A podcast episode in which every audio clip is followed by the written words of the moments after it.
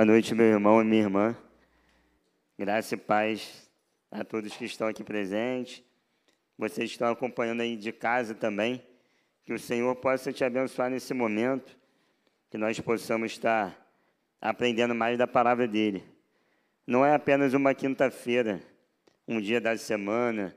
É o dia que o Senhor separou para que nós possamos, pudéssemos estar louvando o nome dele, aprendendo mais da palavra e também em comunhão aqui na casa do Senhor. Antes da gente começar a leitura, eu gostaria de orar para que Deus possa estar falando aos nossos corações, apesar né, das nossas limitações, que Deus possa estar falando aos nossos corações. Oremos.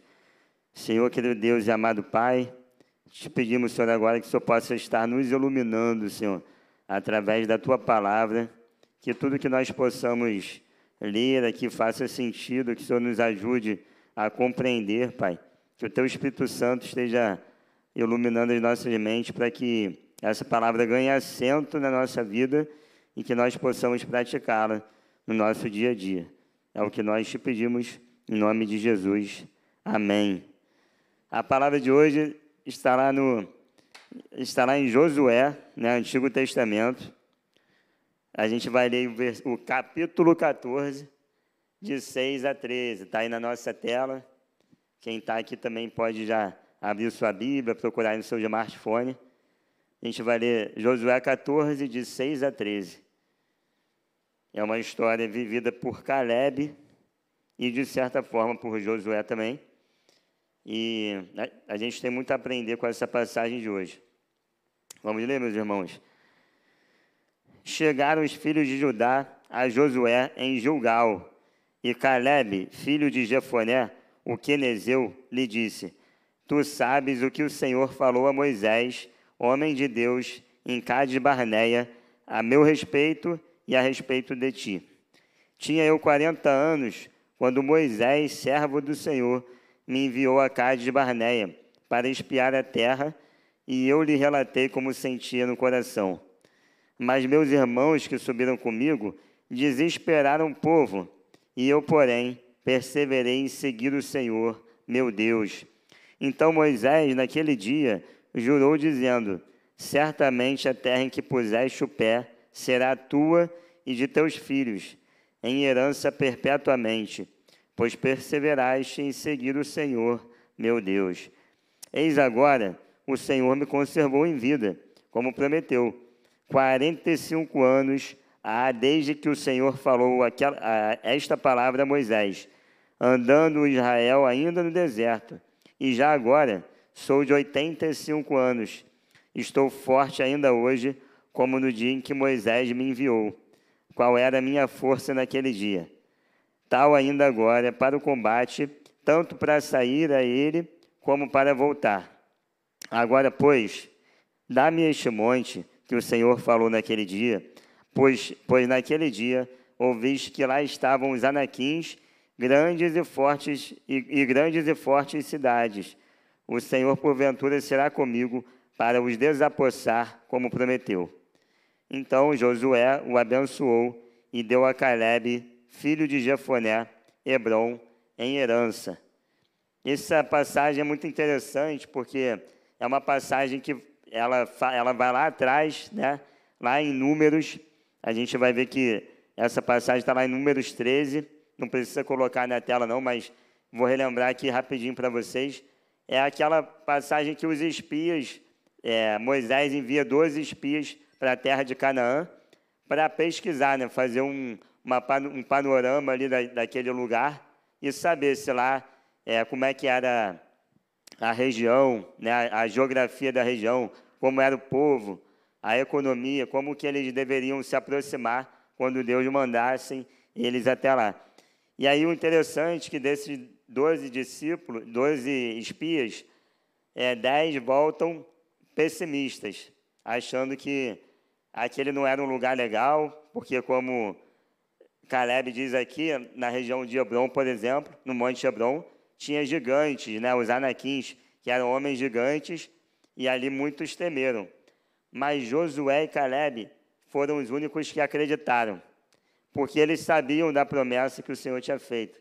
eles sabiam que o Senhor era fiel para fazer eles derrotarem qualquer gigante, qualquer pessoa que acontecesse, que cruzasse o caminho deles e que fossem, que se apresentasse maior e mais perigoso. E de fato, a gente vai ver mais à frente que foi exatamente isso que aconteceu, porque cada batalha enfrentada pelo povo foi difícil. Cada batalha teve suas peculiaridades que se não fosse por Deus, eles não teriam vencido. Vamos relembrar aqui rapidamente. A clássica, né, as muralhas de Jericó, elas só foram quebradas, só ruíram, porque Deus mandou eles rodearem por sete dias ali, aquela cidade, e tocarem no momento certo a trombeta. E aí a trombeta tocando, os muros da cidade caíram e eles puderam conquistar a terra. Todo mundo dizia que aqueles muros de Jericó eram intransponíveis, nenhum exército era capaz de derrubar ou até entrar dentro daquela cidade. Mas, pela graça do Senhor, eles, é, eles conseguiram, o povo de Israel conseguiu, e ali foi a primeira vitória.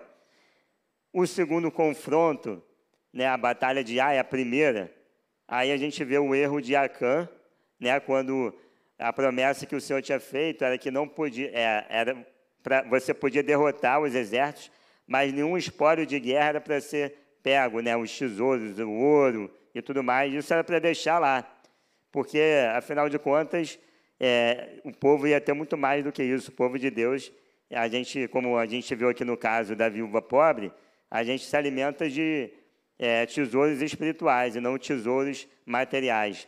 E aí Acã, quando ele resolve pegar os espólios da guerra, ele traz a maldição para o povo. E aí ocorre a única derrota ali naqueles confrontos que a, a primeira batalha de Ai, o povo é derrotado por conta da desobediência de Acã. Na segunda batalha de Ai, aí sim a gente vê aquele momento que parecia que eles iam perder também, e aí é, Deus usa Josué para, né, no momento certo, conduzir toda aquela situação e eles conseguirem é, derrotar Ai de uma vez por todas. E na batalha contra o rei Abimeleque, a gente vê ali várias cidades que se juntam para derrotar Israel, porque reconhecem eles como um exército forte, e ainda assim não conseguem derrotar, porque o Senhor estava com eles. Então, voltando lá em Números 30, Números 13, versículo 30, a gente vê que Caleb, quando ele volta, ele diz o seguinte para Moisés e para todos que estavam ali. Está lá em Números 13, versículo 30. Então, Caleb fez calar o povo perante Moisés e disse: Eia, subamos e possuamos a terra, porque certamente prevaleceremos contra ela. Eu não sei como era a figura de Caleb, né? a Bíblia não diz, mas eu creio que fosse um homem muito forte, ou até uma pessoa com uma autoridade muito grande, né? porque é, e uma confiança em Deus absurda, porque uma pessoa que chega de tudo que eles viram, gigantes, uma terra difícil de ser conquistada. E fala dessa forma: subamos e conquistemos a terra, porque ela vai ser de herança, Deus nos deu ela de herança, e nós certamente prevaleceremos contra ela. E aí a gente vai ver que por causa da fidelidade de Caleb, Deus fez uma promessa a ele, através de Moisés.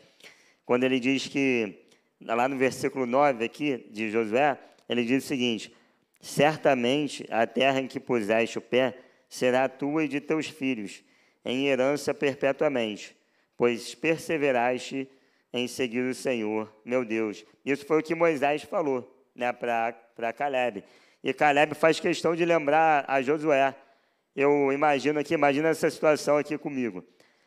É, o que, que aconteceu? Já tinham duas tribos que já tinham é, estabelecido as suas terras, que eram as tribos que é, cultivavam gado e tinha uma região própria para o gado. Então, de 12 tribos, duas já ficaram, restavam 10. E aí, aqui em Josué, a gente vai ver que Josué reúne o povo para sortear a, a, próxima divisão, ia ser por sorteio. E imagino que estava todo mundo ali reunido, e aí, de repente, não sei se Josué perguntou, se Caleb levantou o dedo direto, e aí, de repente, Josué perguntou: Alguém tem alguma coisa a dizer nesse momento? E Caleb, eu, eu imagino ele levantando a mão dizendo: Eu tenho.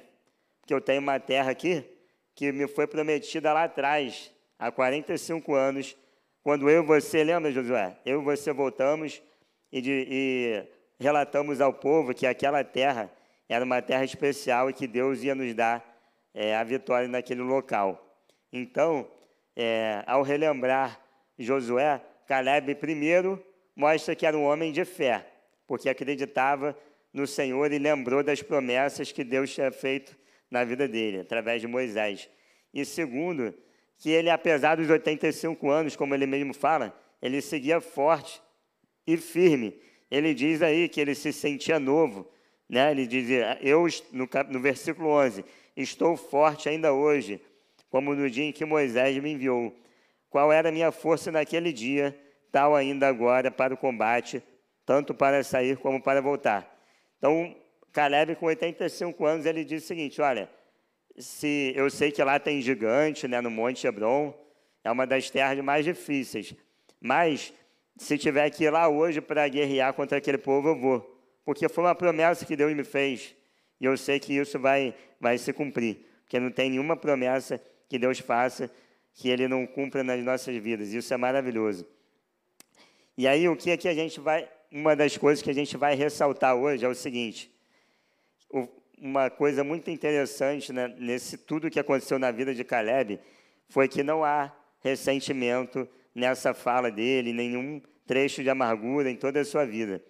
Né? Enquanto muitos teriam desistido ou trocado a esperança pelo descrédito, apesar desses 45 anos passados, né?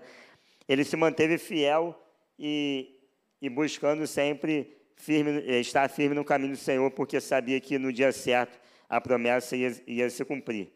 Muitos estudiosos vão lembrar que, se a gente for analisar de uma forma é, fria e calculista, né, como nós somos hoje, a gente analisa tudo racionalmente e esquece que Deus é soberano. É, Caleb ele nunca teve inveja de Josué. Né? Hoje em dia é um, é um sentimento que as pessoas acham até comum, porque muitos se sentem injustiçados. Vamos pensar aqui comigo. Dos doze, os dois tiveram o mesmo comportamento naquela época. Até então, Josué estava em pé de igualdade com Caleb. Os dois eram líderes, um de Efraim, no caso Josué, e o outro de Judá, a tribo de Judá, Caleb. Eles estavam em pé de igualdade. Os dois tiveram a mesma resposta para Moisés: Olha, dá para ir porque o Senhor vai nos dar a vitória.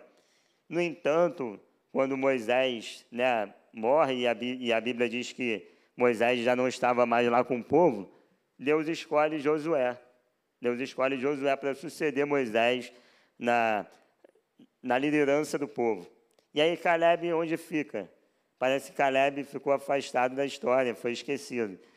E aí, como ele se manteve fiel e Moisés havia feito a promessa a ele, ele, ele mostrou que realmente era um homem de Deus até o final, né? Muitos poderiam dizer: "Poxa, mas eu peguei logo uma terra que é cheia de gigantes, um dos montes mais complicados dessa terra de Canaã. Eu fui injustiçado mesmo, tá vendo? Eu fui confiei no Senhor e recebi um presente desse. Mas vamos aprender aqui com o Caleb, que ele tem muito para ensinar para gente. O primeiro ponto que eu gostaria de destacar, que vai aparecer aqui na tela agora, é que nós não podemos esquecer das nossas histórias, não esquecer sua própria história. Isso é fundamental. As lutas, elas nos preparam. Então, Caleb, ele era um homem que ele conhecia a sua própria história. Em todos os momentos, né, é, nos momentos que, em que ele aparece, a gente vê isso. Quando ele diz para Moisés: Eia, subamos, porque o Senhor vai nos dar a vitória. Ele sabia que ele era filho de Deus, que ele era um líder da tribo de Judá. Quando ele diz para Josué: Josué, eu estou pronto, eu quero conquistar, eu quero ficar com a minha terra, a terra que foi prometida pelo Senhor. Ele mostra que sabe a sua história. Ele não estava vivendo a vida de uma forma aleatória. A vida dele estava baseada nas promessas do Senhor. O problema, irmão, é, meu irmão e minha irmã, é que existem três coisas que nos fazem esquecer a história e tudo o que nós passamos. Sabe quais são? A primeira é a seguinte: muitos se esquecem de quem, de quem é, né? de quem nós somos. A, a pessoa se esquece do que era anteriormente. E aí a gente vê o sentimento de ingratidão. Então, na verdade, ah, mas eu eu estive lá com o jo... a Caleb poderia ter falado, eu estive lá com Josué e fui um homem fiel a Deus e tudo mais, mas já que Deus não me abençoou, então também não quero saber de mais nada. Aquilo lá para mim era como se eu fosse o décimo primeiro a dizer que para mim não, não valia a pena explorar aquela terra não, porque para mim não, não faz diferença, tanto faz como tanto fez. Né? E aí a gente vai chegar no segundo ponto, que é o sentimento de conformismo, que também se assemelha a isso. Quando a pessoa diz, é, muitos se achavam às vezes melhores do que eram, né? E às vezes não vem a necessidade de mudar. Então, é, Caleb poderia ter falado também, poxa, mas eu sempre fui um cara dedicado, né? À obra do Senhor e tudo mais. Poxa, eu tô agora realmente eu estou sendo estou me sentindo injustiçado. Mas tudo bem, é, não foi para ser, também não vou fazer mais é nada. Eu vou ficar aqui na minha. É, também não quero terra nenhuma. Vou, quando a gente chegar lá em Canaã, eu vou me aposentar, vou tirar férias. E aí o pessoal que, que conquiste lá Monte Hebron, gigante, não estou nem aí, como o pessoal fala hoje. E a gente sabe que quem tem uma vida de fidelidade a Deus não pode agir dessa forma. E o terceiro ponto é, o, é a distorção. Né? O terceiro sentimento que às vezes nos, nos assola nesse momento em que a gente não, não olha para trás, não olha para as nossas histórias, é a distorção. Quando a gente acha aquilo que a gente nunca foi. Né? Então, ah, na verdade, sabe o que, que é? Porque eu sempre soube que Deus ele ia dar essa terra para gente. 45 anos ah, foi até pouco. Acho que a gente poderia ter é, suportado muito mais. É, na verdade, vocês não sabem, mas eu estava o tempo todo ali com Josué, era braço direito dele. Josué sempre perguntava para mim o que, que devia fazer, sabe? Se eu estou aqui hoje, se eu conquistei esse, esse monte aqui, foi porque eu mereci. Eu merecia. Isso daqui era algo que, que eu merecia. Então, são esses três pontos a ingratidão, o conformismo e a distorção. Então a gente tem que ter cuidado. Olhar para o nosso passado é saber que Deus tem cuidado de cada momento, que não depende de nós. Esses três problemas que se, colo se colocam na nossa vida estão ligados a uma só coisa, quando a gente quer viver a nossa vida do nosso próprio jeito. Né? A gente tem um coração ingrato, ou a gente pode se conformar e deixar a vida levar, ou a gente pode distorcer tudo, não, mas eu, eu sou o melhor, eu, eu, sou, eu merecia mais e tudo mais. E não é por aí, né? É, a gente tem que estar preparado para esse processo até a bênção chegar, né? Caleb, talvez ele tenha sonhado esses 45 anos por esse momento, porque ele sabia que não era um monte, não era uma terra, era a promessa do Senhor.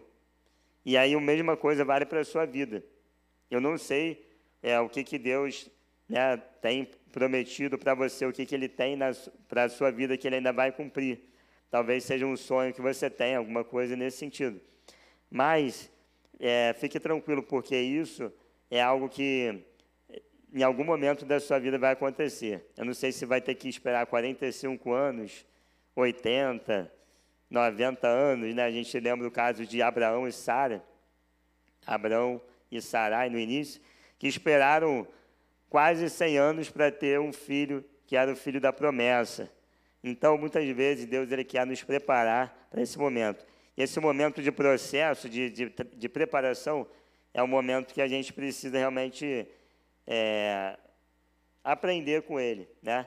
Tem um livro do, do, treinador da seleção de vôlei, Bernardinho, que eu gosto muito, que é Transformando o Suor em Lágrimas. E aí ele fala um pouquinho sobre o, o treinamento, o processo, ele chama de processo. E ele diz que atletas de alta performance têm que gostar do processo. Se a pessoa não gostar do processo de todo dia, ir lá treinar, sair de casa é, e fazer aquilo todos os dias, ele, em algum momento, ele vai deixar de ser um atleta de alta performance. É só você fazer um paralelo aí na sua cabeça rapidinho, voltar aí, fazer um flashback e você olhar para esses atletas que se aposentaram cedo, né? Não vou citar os nomes aqui, mas você vai ver que foi porque em algum momento eles deixaram de ter essa vontade de, de se preparar, né? Em algum momento para eles, ah, eles perderam essa, essa vontade, esse foco de se prepararem. Então a gente precisa aproveitar é, esse processo. Uma palavra, uma música da, do, do grupo Palavra Antiga diz que quando a música diz que quando nós espera, quando espera a chuva chegar, tu vens com o vento, e quando eu espero tua voz estrondar, tu vens com o silêncio. Porque eu espero em ti, embora sem saber. Como tu dirás, eu não sei, mas esperarei. Então, a gente saber esperar e viver o processo de que Deus tem na nossa vida é muito importante. E aí o segundo ponto que eu queria destacar, vai aparecer na nossa tela e também agora, é que não, não podemos ser suscetíveis às influências. E aí a gente volta lá na passagem dos espias. Né? Josué e Caleb, é, naquele momento eles conseguiram seguir somente a voz de Deus.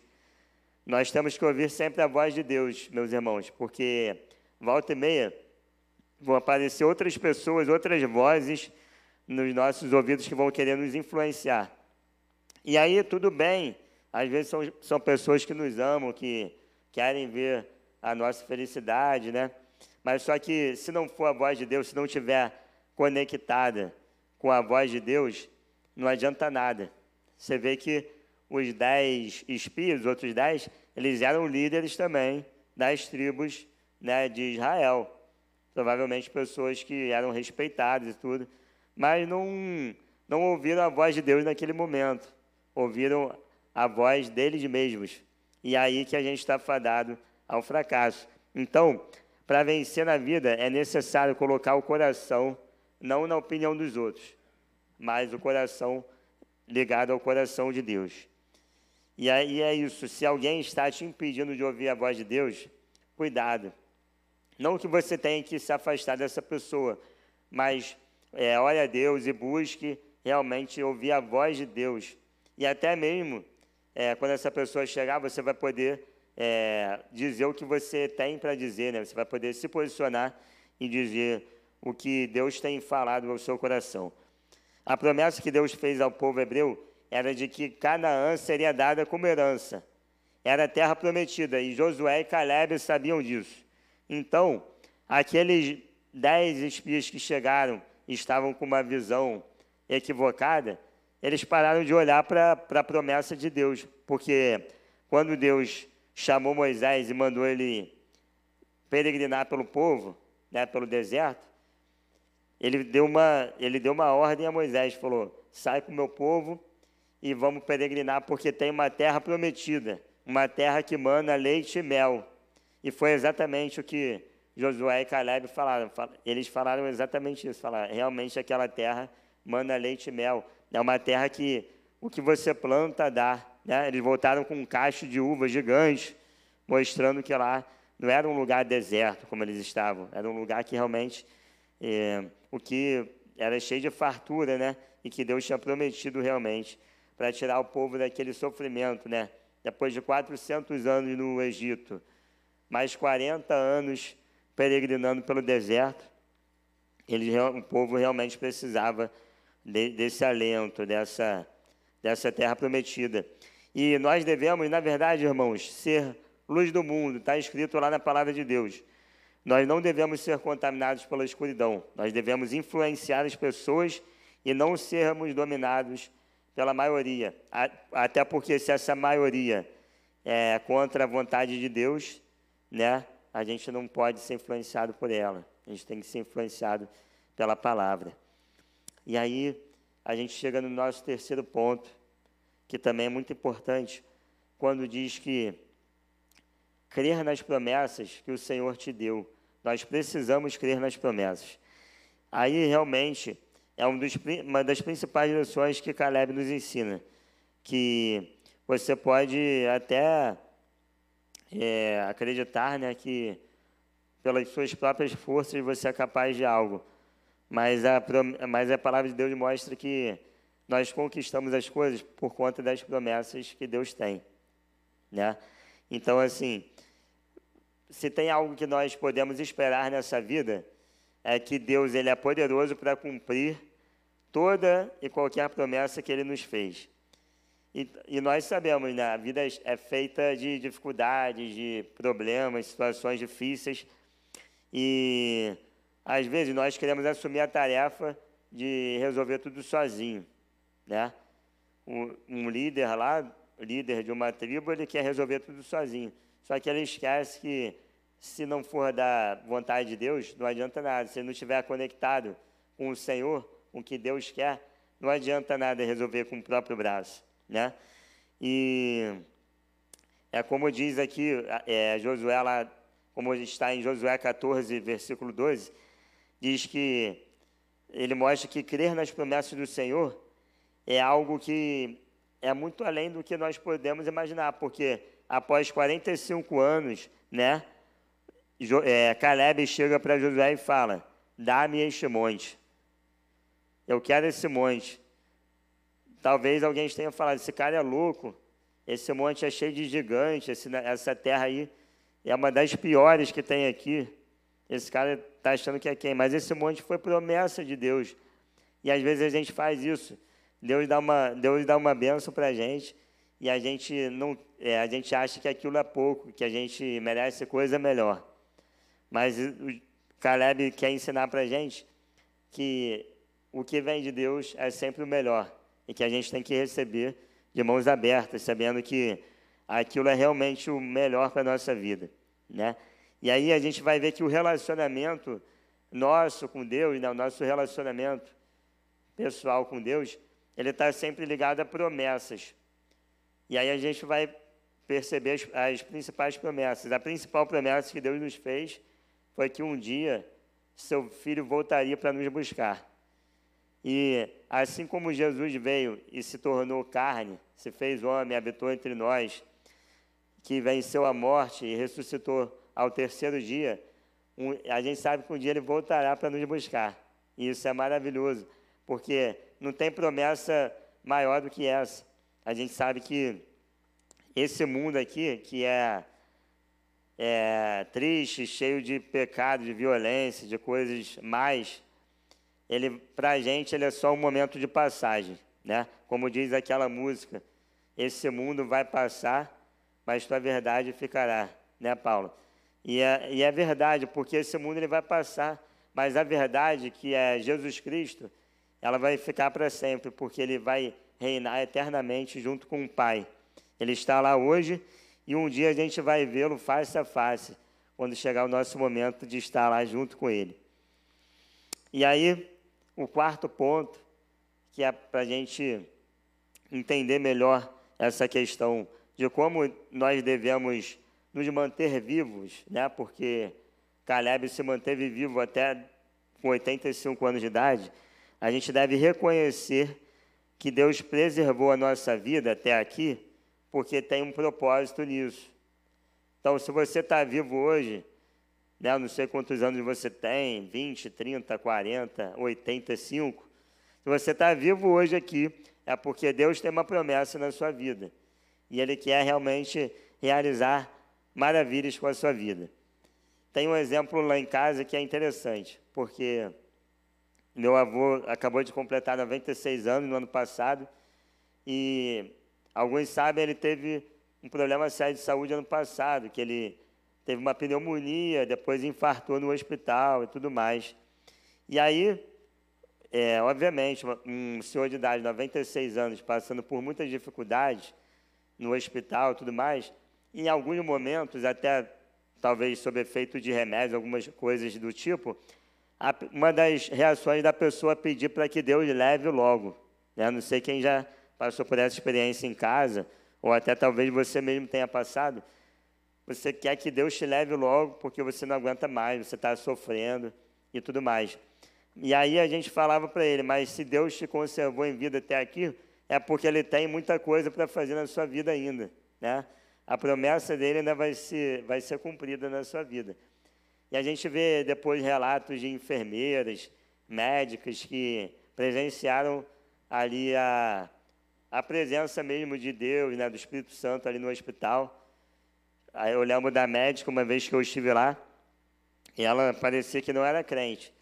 E aí, uma vez, a gente falando, agradecendo a ela, porque ela, ela, ela tomou uma decisão muito importante num dado momento, e a decisão dela foi ótima para a recuperação dele, porque ele saiu de um estado ruim e foi para um estado ótimo.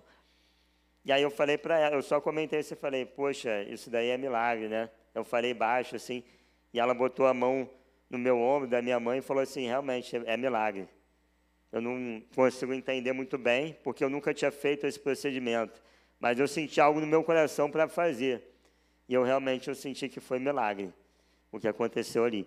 Então, a gente vê como que, independente da idade, Deus nos mantém vivo. E Ele nos mantém vivo por fora primeiro, porque nós estamos vivos, nós estamos com saúde, estamos aqui hoje vivendo, Ele, ele nos mantém vivo por fora, porque aí Ele nos ajuda a receber as promessas, a, a nós colocarmos, nos colocarmos à disposição.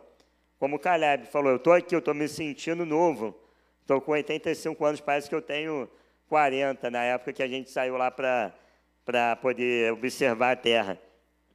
E a gente vê como que, se a gente está vivo aqui hoje, é porque Deus tem um propósito na nossa vida. Talvez você esteja falando, mas, Fernando, eu estou vivo, mas a minha saúde não está muito legal, cara. Eu estou nesse momento vendo essa mensagem no hospital e não sei o que fazer da minha vida, porque parece que não tem mais. É, não tem mais o que viver, né? Já estou num momento de, de extrema dificuldade. E eu pergunto para você: é, ainda bate respiração nas suas narinas? O ar ainda entra pelas suas narinas, você ainda consegue respirar, você ainda consegue falar, se comunicar de alguma forma? Então Deus ainda pode te usar, porque muitas pessoas aqui, até na Bíblia mesmo, não tinham a saúde tão boa. A gente vai lembrar de vários casos. Vou citar só um para vocês aqui que muitos diziam que Pedro era pesado de língua. Alguns dizem que ele era gago, que ele tinha dificuldade de falar, e ele continuava pregando a palavra do Senhor. Paulo tinha uma, uma trave, né? Ele sabia que tinha um espinho na carne. Ele tinha um problema que o atrapalhava no seu dia a dia, ninguém sabe o que, que era. E ele também não, não deixou de pregar a palavra. Então, se Deus está te mantendo vivo por fora, é porque Ele ainda quer te usar. E Ele também nos mantém vivo por dentro. Olha que maravilha. Caleb mostra isso, ele estava vivo por dentro. Ele estava que nem um menino, um jovem que quando que fala, quando tem uma programação na igreja, fala, eu quero ir, eu estou preparado, me chama a minha hora é agora, né? Eu me lembro que não tem como não lembrar do futebol nesse momento. O cara que se prepara o ano todo, está ali na reserva, e aí quando o professor está precisando de alguém, cara, alguém se lesionou, alguém está suspenso, ele fala, eu estou aqui, professor, estou preparado. Pode me colocar, que eu estou preparado. E Caleb mostra que realmente ele estava preparado, ele esperou 45 anos por esse momento. E ele sabia que ele precisava é, se colocar à disposição, porque Deus tinha uma promessa a cumprir na vida dele.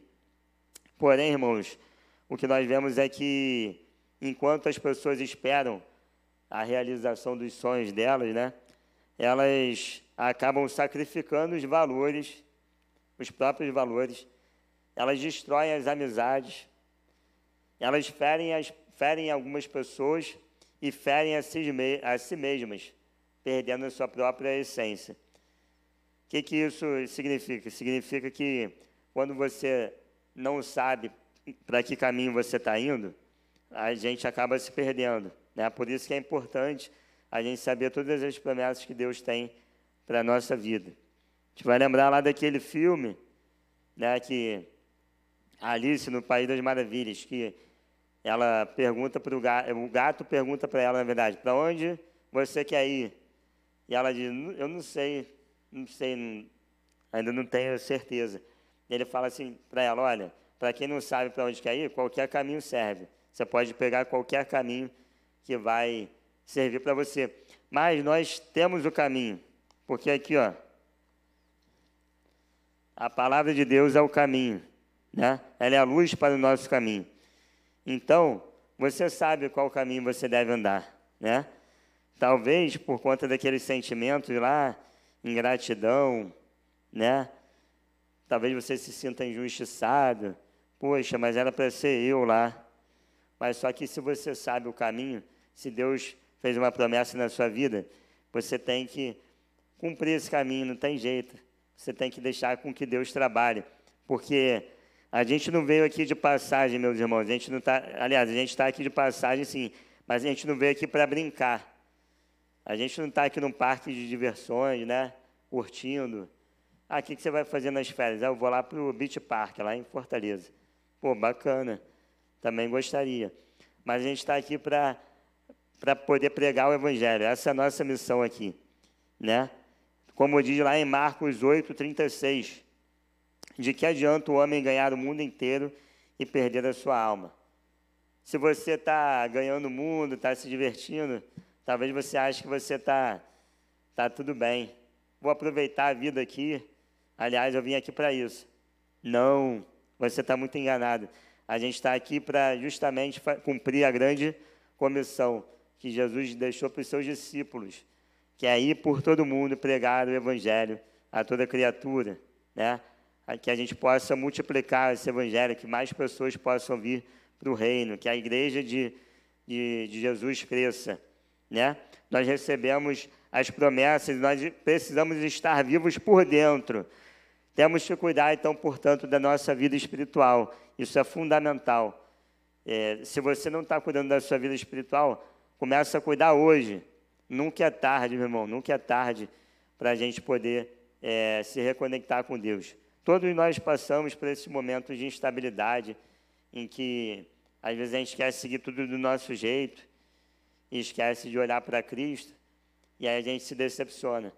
Mas Ele está sempre lá esperando ele quer se reconectar com a gente a todo momento. E Ele está te chamando hoje para poder você voltar de novo os olhos para Ele, voltar a ter seus momentos de intimidade com Ele, que você possa deixar de olhar para essas coisas, como Marcos diz lá. Não adianta olhar, ganhar o mundo todo, se a sua alma ela não está apontada para Cristo. E aí o que nós precisamos trazer para a gente nessa mensagem de hoje é que nós precisamos estar pronto para o momento do cumprimento das promessas do Senhor. Caleb estava pronto. Ele esperou 45 anos e aos 85 ele estava como um garoto que espera os pais chegarem de viagem com um presente, alguma coisa desse, desse tipo. Nós não podemos esquecer a nossa história, aquilo que Deus nos permitiu passar. E é isso que nos torna quem nós somos. É, Caleb e Josué eram homens de luta, né? eram guerreiros, passaram por muitas coisas. Quem passa por muitas coisas e vê o que eles viram, né? o que Deus fez na vida deles, consegue, aos 85 anos de idade, chegar e falar: Eu quero aquele monte lá, cheio de gigante, que eu vou ter dificuldade de entrar lá, mas eu quero, porque foi Deus que me deu. E se ele fez isso tudo, ele vai fazer de novo, e de novo, e de novo. É assim que ele faz na nossa vida. E nós não devemos também ouvir as vozes, né? como a gente falou, não, vemos, não devemos ouvir as vozes das pessoas, mesmo que seja a maioria. Né? Mas dez pessoas disseram isso. Tá, mas é o que Deus é, colocou, o que Deus falou que ia acontecer? Era a promessa de Deus? Ah, não. Foram dez pessoas que acharam isso. Então, se não, é, não vem de Deus, não tem problema. Você não, não precisa você não vai ficar, é, deixa as pessoas falarem o que for de você, o que importa é o que Deus fala de você. Se você se posiciona conforme as Escrituras, conforme o que Ele nos ensinou, aí sim você está sendo aprovado diante dele. E nós devemos crer nas promessas que Ele fez. Um dia, Ele prometeu que o seu filho voltaria para nos buscar. E aí a gente poderia morar com Ele nas moradas celestiais. Nós não somos desse mundo. Né? Como eu falei, nós estamos aqui de passagem. Então nós precisamos confiar que cada passo que nós damos está no controle do Senhor e que no momento certo as coisas vão se cumprir. Então, se Deus preservou sua vida até aqui, com você está vivo por fora e por dentro, é porque isso tem um propósito. Você precisa crer que cada passo que você dá está sendo guiado pelo Espírito Santo de Deus. E aí eu queria deixar um recado para você que está hoje aqui, ou você que está nos acompanhando de casa, você que está se sentindo cansado, que pensa que Deus já não tem mais, Deus se esqueceu de você, né? Que o tempo passou e parece que é, aquilo que você tinha sonhado, que você achava que era um plano de Deus para sua vida, não tem acontecido. Talvez nem a resposta veio. É, o que eu tenho para falar para você é o seguinte: tenha calma, tenha calma e saiba esperar, porque o tempo de Deus é diferente do nosso. A Bíblia diz que mil, é, um ano para Deus corresponde a mil anos, né? Mil anos para Deus é como se fosse um, um ano para nós. Então, assim, um ano, o tempo para Deus, ele é algo que, para nós, nós ficamos ansiosos, nós ficamos, parece que há muito tempo, mas para Deus ele tem tudo já certinho no tempo dele. Então, a gente precisa confiar nele estar preparado para novos desafios, porque quando chegar a hora, nós temos que estar preparados.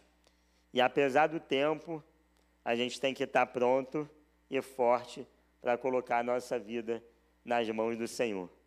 Então eu queria orar por vocês agora. Quem quiser pode vir à frente também para a gente poder orar juntos e que Deus possa estar nos mostrando, como Ele mostrou para Caleb, para Josué e muitos outros, que Ele tem todo o controle da nossa vida nas mãos dele. No momento certo as coisas vão acontecer as promessas dele vão ser, vão ser cumpridas, isso é fato. Não tem nenhuma promessa que Deus tenha feito ao seu povo que não tenha se cumprido. Então vamos orar. Feche seus olhos. Se na sua casa também, busque fechar os seus olhos, entrar em, em contato com o Senhor, para que Deus possa estar falando ao teu coração agora. Coloque tudo nas mãos dele, aos pés dele, para que ele possa estar, é, para que você possa estar se conectando com ele novamente e percebendo como que ele, ele quer te trazer para perto novamente. Então vamos orar, irmãos. Senhor, querido Deus e amado Pai, nós te louvamos, Senhor, por esse momento que temos, que podemos aprender da Tua palavra, Senhor, momento que o Senhor fala conosco através das Escrituras, Pai. Obrigado pela vida de Caleb, Josué e tantos outros componentes do teu povo que nos ensinam através da, da tua palavra, Senhor. Nós possamos entender que o tempo para o Senhor é algo que nós não podemos compreender, que nós somos humanos. Mas o Senhor tem promessas para cada um de nós. E nós cremos que no momento certo elas vão se realizar, Senhor. Mesmo que não entendamos, que, não, que fuja da nossa compreensão humana, ou mesmo que não seja algo que nós gostaríamos, mas só possa fazer a tua vontade nas nossas vidas, Pai, para que nós possamos aprender que nós não estamos aqui, nós estamos de passagem, mas nós não viemos nesse mundo para passear, nós viemos nesse mundo para pregar a tua palavra e nós precisamos estar preparados para cada desafio, Senhor esteja conosco, esteja com as pessoas que se encontram agora doentes, Senhor, nos hospitais. São muitas pessoas, Senhor, não temos como citar aqui, mas o Senhor conhece, Senhor. O Senhor sabe que o seu povo tem passado por muitas dificuldades aqui nessa terra, Senhor, mas nós sabemos que vamos perseverar, porque o Senhor está conosco, Pai. E nos ajude também a cuidar daquelas pessoas que precisam, pessoas que precisam do alimento, pessoas que precisam de um ombro amigo, pessoas que precisam até mesmo de ser ouvidas, Pai, de um ouvido atento. Esteja com cada um de nós, Senhor, que nós possamos ser firmes na Tua palavra, que nós possamos saber que quem governa as nossas vidas é o Senhor, Pai. Nos use para isso, Senhor, que nós possamos em cada momento da nossa vida glorificar o Teu nome, Pai. Sabendo que nós nada faremos se não for pela tua presença em nossas vidas, Senhor. Nos leve para casa em segurança, Pai, cuida do nosso coração. É o que nós pedimos no nome santo e precioso de Jesus, teu Filho amado. Amém.